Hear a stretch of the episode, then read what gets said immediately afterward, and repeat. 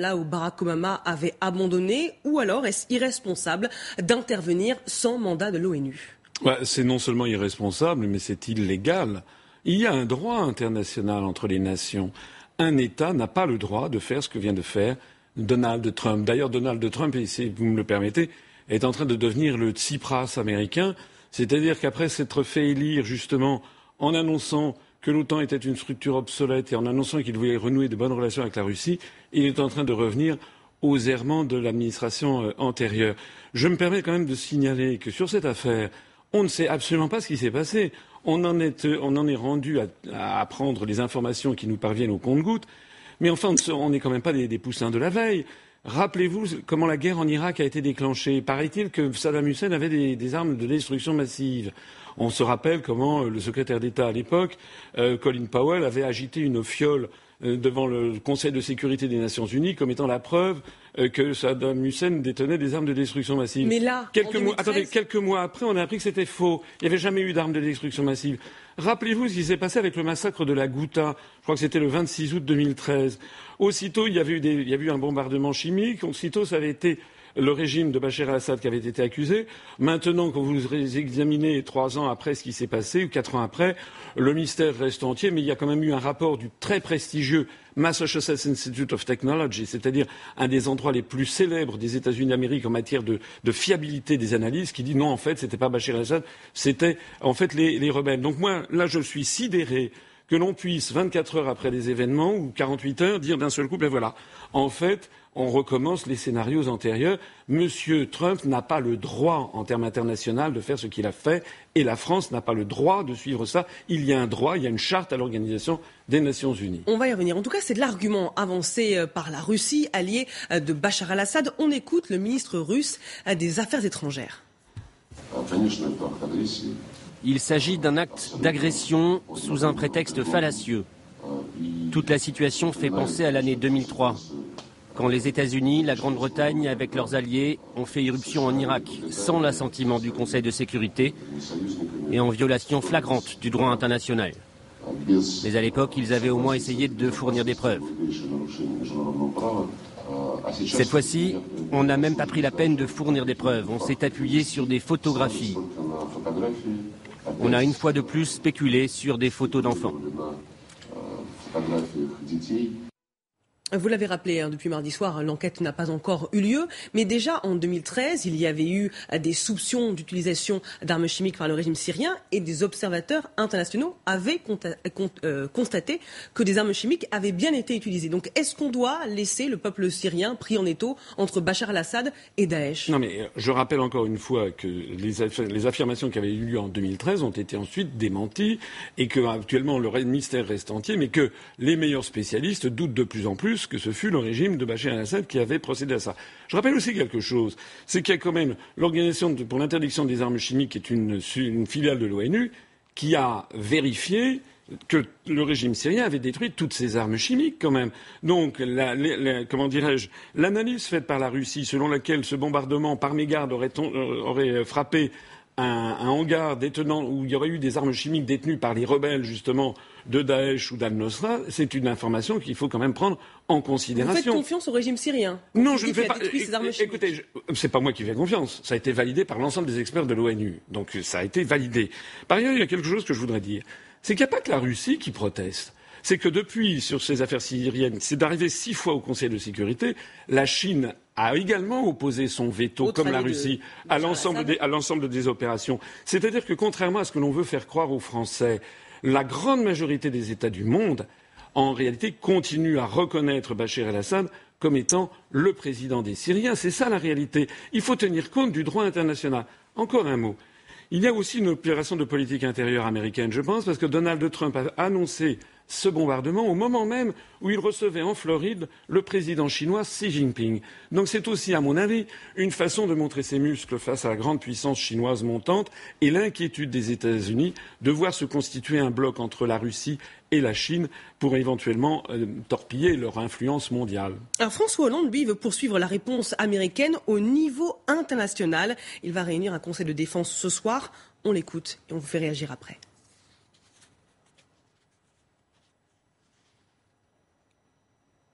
François Hollande qui désigne Bachar al-Assad comme le seul responsable des frappes américaines en Syrie. Il a d'ailleurs euh, publié un communiqué euh, commun avec Angela Merkel. On écoute le chef de l'État.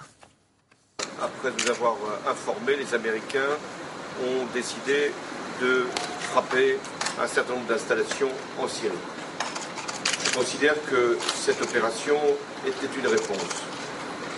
Elle doit maintenant être poursuivie au niveau international dans le cadre des Nations Unies, si c'est possible, de façon à ce que nous puissions aller jusqu'au bout des sanctions contre Bachar el-Assad et empêcher qu'il y ait de nouveau utilisation des armes chimiques et écrasement par ce régime de son propre peuple.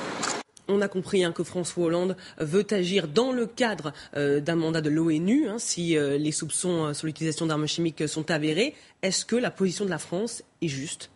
Mais non, écoutez, excusez-moi, moi ce que je viens d'entendre, c'est que M. Hollande se grange.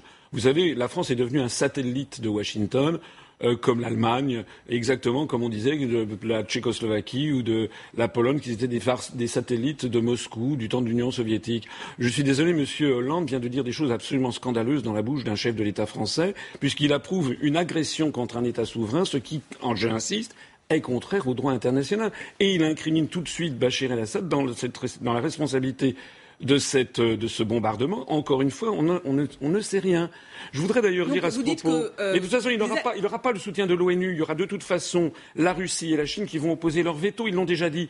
Donc de toute façon, M. Hollande parle pour ne rien dire. Il agite l'Organisation des Nations Unies, mais en fait, il est en faveur d'actions unilatérales dirigées par Washington. C'est ça la réalité. La France n'est plus une puissance souveraine qui mène, comme je souhaite, moi, à ce que devrait faire la France, c'est avoir la même position que la Chine, en définitive, qui est très prudente et qui dit on n'a pas le droit de faire ce que viennent de faire les États-Unis, il faut une enquête indépendante de l'Organisation des Nations Unies. Pour l'instant, on ne sait pas ce qui s'est passé. Et de toute façon, un État n'a pas le droit de se faire justice soi-même. C'est comme, comme, un, comme un particulier.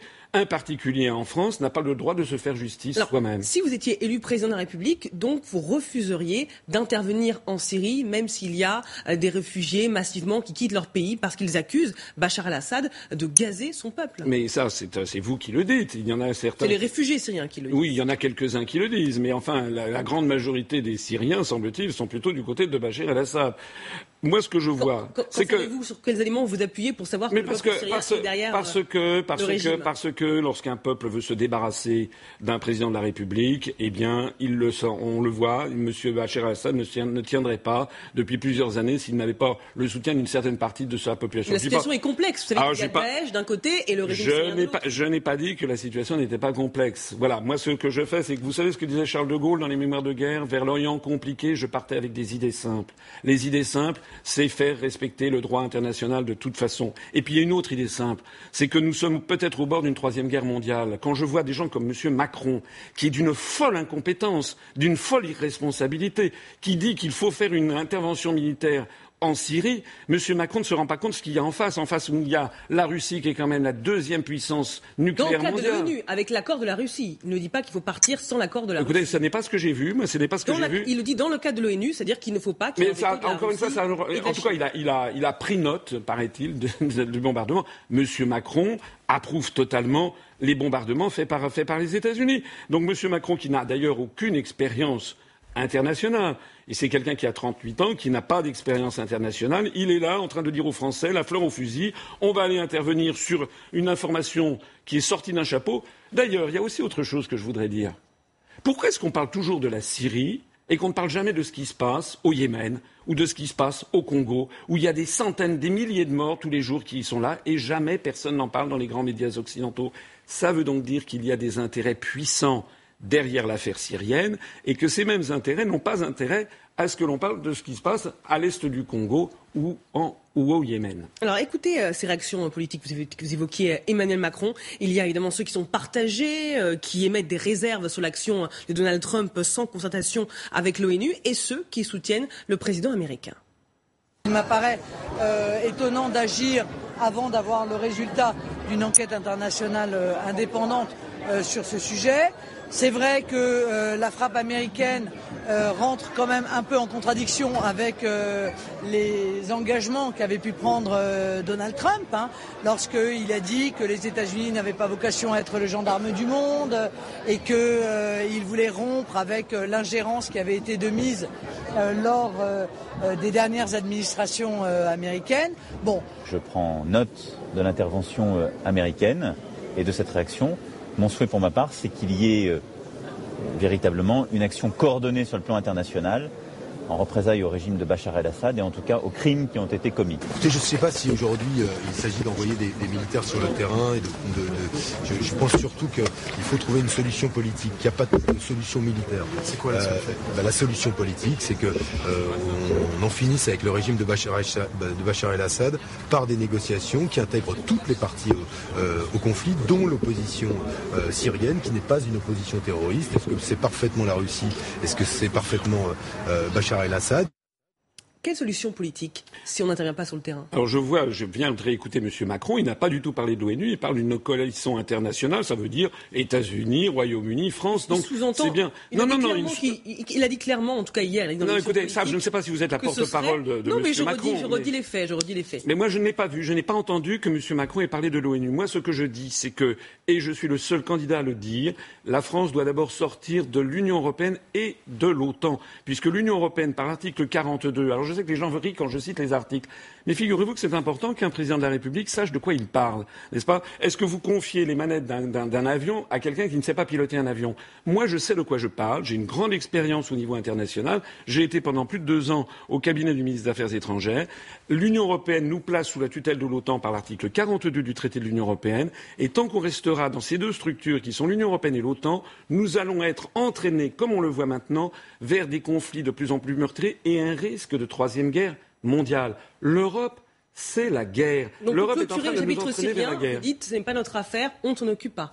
Je ne dis pas que ce n'est pas notre affaire, je dis de toute façon que la France a été complètement discréditée dans cette, dans cette opération, alors qu'elle avait un jeu à jouer. Si la France avait joué le jeu habituel qu'elle a, avec son influence justement en Syrie, au Liban et au Moyen-Orient, c'est-à-dire en se gardant de prendre parti pour les uns ou pour les autres, elle aurait pu être au contraire une puissance d'équilibre qui aurait, à mon avis, pu faire apparaître un message de paix et une solution pacifique et politique. On en est désormais très loin. La France a été mise hors jeu par notre alignement complet derrière Washington. Alors en France, dans cette campagne où rien ne se déroule comme prévu, les électeurs euh, ont sorti les sortants, ils manifestent une envie de, renouvellement. Pourquoi devraient-ils voter pour vous, vous qui êtes diplômé d'HEC, de l'ENA, haut fonctionnaire, vous avez travaillé dans des cabinets ministériels, vous avez même été élu conseiller de Paris euh, sur une liste de Jean Tibéry. Vous êtes un produit du système, finalement. Mais moi, j'ai jamais parlé de système, pas de système. Pourquoi est-ce que les Français devraient voter pour moi? Parce que d'abord, je suis quelqu'un d'honnête. Je ne suis pas quelqu'un sorti du sérail politique. Je ne suis pas quelqu'un qui suis financé par des grandes puissances d'argent. Je ne suis pas quelqu'un qui euh, lance des, formules marketing. Moi, je connais mes dossiers. Je suis quelqu'un de compétent. Et par ailleurs, j'insiste au cours de cette élection présidentielle sur ce qu'est le président de la République. Je ne confonds pas le président de la République avec le Premier ministre. Le président de la République, en vertu de l'article 5 de la Constitution, premièrement, doit veiller au respect de la Constitution. C'est ce que je fais justement en rappelant sans cesse les articles. Deuxièmement, le président de la République est le garant de l'indépendance nationale. Moi, j'aimerais savoir comment les autres candidats affirment être le garant de l'indépendance nationale. Quand je vois, par exemple, que M. Mélenchon, la réaction de M. Mélenchon sur cette affaire syrienne, elle est comme d'habitude, elle est chèvre-chou. C'est un oxymore. En fait, M. Mélenchon, s'il était élu, serait le Tsipras français, comme d'ailleurs Donald Trump est le Tsipras américain. Moi, les choses avec moi sont toujours claires et nettes. Et vous savez, j'ai fait là une série de meetings dans le sud de la France. Hier à Bordeaux, il y avait 1000 personnes. La veille à Toulouse, il y avait 1100 personnes. L'avant-veille, enfin trois jours avant à Montpellier, il y avait 1300 personnes. Et je suis là, je suis revenu en train, dans, le métro, dans le train, dans le tramway à Bordeaux. Les gens viennent me voir, me prennent en photo, ils me disent c'est vous qui allez être la surprise. vous êtes très clair hein, sur euh, votre volonté de sortir l'Union européenne euh, et de la zone euro, c'est votre mesure phare. Mais à l'heure où trois quarts des Français sont encore opposés à une sortie de l'Union européenne, quels arguments vous avancez pour les convaincre? Bah D'abord, je ne sais pas si ce sondage est vrai. Voilà, moi, vous savez, les sondages, il y a des sondages qui me donnent à 0,0. Bon, les sondages officiels, mais quand on va voir les sondages me concernant sur Internet, excusez-moi, mais je crève tous les plafonds. Donc il y a quand même un problème. Alors les médias disent oui, c'est parce qu'il fait agir ces cybermilitants. Et alors les autres, ils n'ont pas de cybermilitants? Paraît-il que M. Macron ou M. Mélenchon sont des champions. M. Macron de la modernité, M. Mélenchon serait un champion d'Internet. Pourquoi ils n'en voient pas? Moi, ce que je vois, c'est sur le fond, mais il y a quand même des gens qui sont réticents. Eh sur le fond, mais, leur dites quoi? Eh bien, si moi j'entre, euh, si je dis ce que je dis, et si une majorité des Français n'est pas d'accord, ça prouve quoi? Ça prouve que je suis quelqu'un d'honnête. Ça prouve que je ne suis pas un politicien véreux qui est là en train de surfer sur l'opinion publique. Je suis donc le contraire d'un populiste. Si je dis ce qu'il y a, et même si une majorité des Français en effet est contre, eh bien c'est justement l'objectif d'une campagne électorale que d'expliquer aux Français pourquoi nous devons sortir en urgence. Expliquez-nous, justement. On doit sortir en urgence de l'Union européenne, de l'euro, pour d'abord rendre aux Français leur démocratie. Sortir de l'euro parce que l'euro est en train de s'effondrer. Malheureusement, on n'a jamais le temps d'expliquer. Je renvoie les, les téléspectateurs à notre site upr.fr.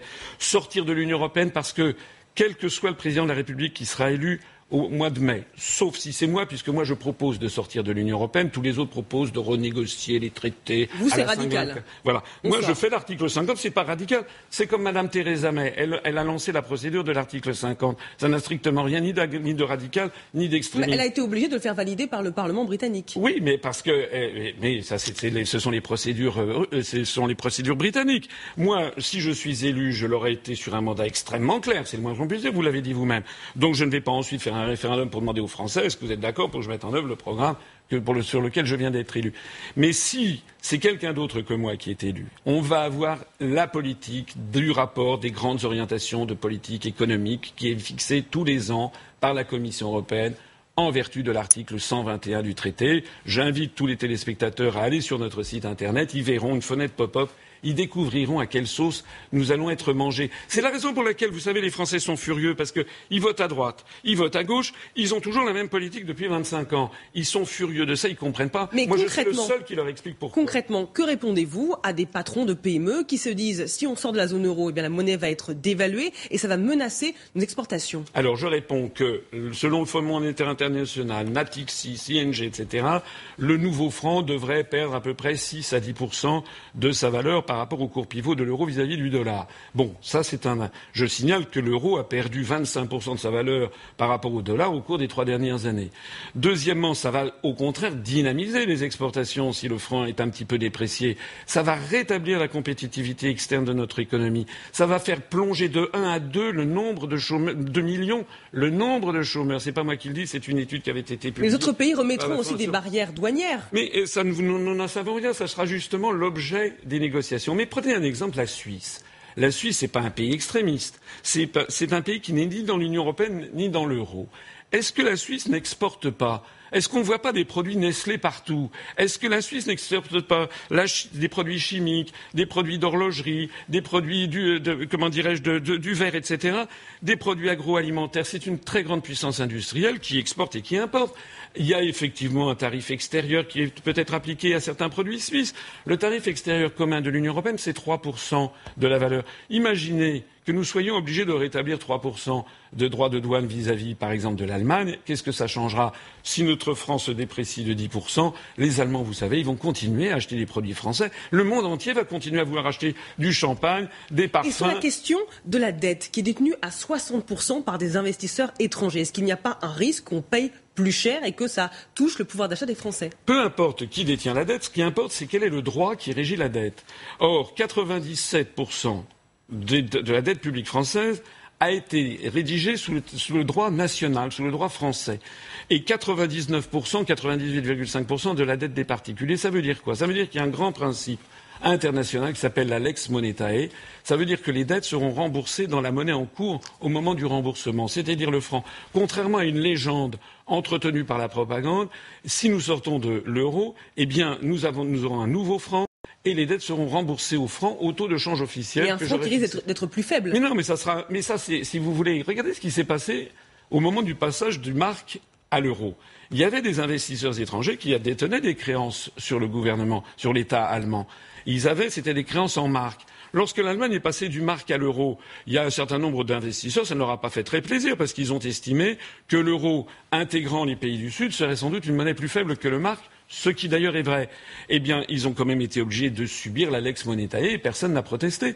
D'ailleurs, regardez ce qui se passe sur les marchés internationaux. Lorsque l'Allemagne fait des emprunts, elle obtient des taux d'intérêt qui sont plus faibles que ceux qui sont facturés à la France, et ceux qui sont facturés à la France sont beaucoup plus faibles que ceux qui sont facturés à la Grèce. Pourquoi cette différence de taux d'intérêt? La réalité, c'est que les marchés financiers internationaux, lorsqu'ils fixent des taux d'intérêt pour les, les, trésors publics respectifs, ils intègrent l'hypothèse que l'euro explose et donc il faut payer une prime de risque supplémentaire à la Grèce ou à la France. Si ce risque se, révèle, ils n'auront rien à dire puisqu'ils auront joué, et puis voilà. Si vous êtes élu, avec qui vous gouvernez? Parce qu'il faut bien une majorité à l'Assemblée pour appliquer euh, sa politique. Ben, notez bien que c'est la même question que vous pourriez poser à Mme Le Pen. Mais on la pose à Emmanuel Macron, à Marine Le Pen très régulièrement. Voilà, donc moi, si je suis élu, je vais avoir, ça sera un bouleversement de la scène politique, c'est le moins que l'on puisse dire. Déjà, le premier bouleversement, il va avoir lieu le soir du 23 avril, le soir du premier tour, parce que moi, je suis très confiant.